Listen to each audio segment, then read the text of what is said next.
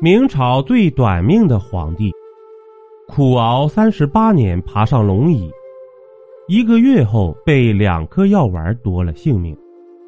从明太祖朱元璋在南京称帝开始，到永历帝朱由榔在昆明殉国为止，明朝立国二百九十三年，共有二十位皇帝，其中在位时间最短者非第十四任皇帝。大明光宗太昌皇帝朱常洛莫属了，仅做了一个月皇帝便驾崩了。虽然在位时间极短，但明光宗的一生可谓极度坎坷。明宫三大疑案都与他有关，而他的死因也颇具戏剧性。朱常洛是明神宗朱翊钧的庶长子，生于万历十年（一五八二年）。生母宫妃王氏原为慈圣皇太后的宫女，她的身世和父亲明神宗差不多，都是父亲偶然临幸宫女而生的。不过，虽然都是临幸，明穆宗要比明神宗负责任。明神宗认为，这个皇子的出身是他的一件丑事，这一观念持续了三十九年，直到明神宗去世。明神宗是历史上著名的昏君，在位四十八年，以懒惰贪婪著称。明朝在他的统治期间江河日下，以至于明史中有“明之亡，实亡于神宗”的论断。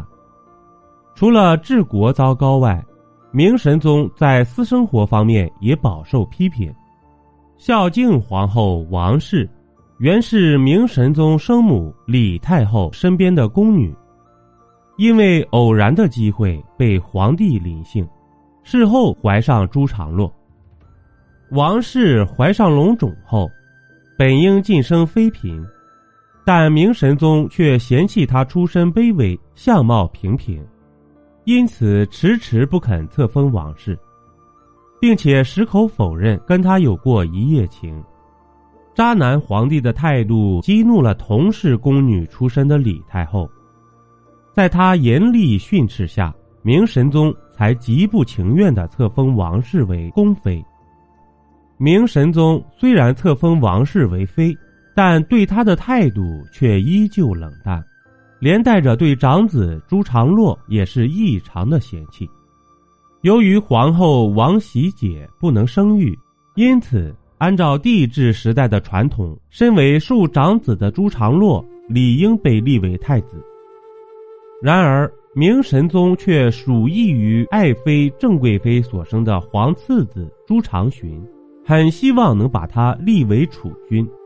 朱常洵后被李自成的农民军所杀害，选择由谁来做太子，看似是皇帝的家事，但在满朝文武看来。却是关系国本的头等大事，因此，从万历十四年（一五八六年）开始，直到万历二十九年（一六零一年），大臣们围绕册立太子一事，跟明神宗争执长达十五年时间，史称“国本之争”。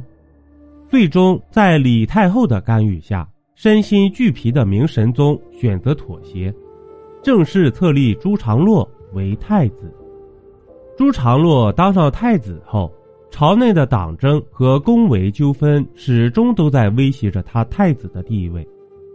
好在朱常洛各方面的表现中规中矩，让明神宗无话可说。就在皇太子之位渐渐稳定的时候，宫中却发生了挺击案。明万历四十三年（一六一五年），冀州。今天津市蓟县，一男子名张差，持挺闯入太子居住的慈庆宫，准备行刺，被宫门太监抓住后，他先是装疯，后又供认是郑贵妃手下的太监庞宝、刘成所指使，并引入太子寝宫。时人怀疑是郑贵妃为了要让其子登上皇太子位而欲谋害朱常洛。朝议沸腾，神宗和太子都不愿追究，仅以疯癫奸徒的罪名将张差正法，杖死了庞宝、刘成，将此案草草了结。不过，究竟此案幕后是否为郑贵妃指使，没有定论。此案成为了明宫三大疑案之一。邀您继续收听下集。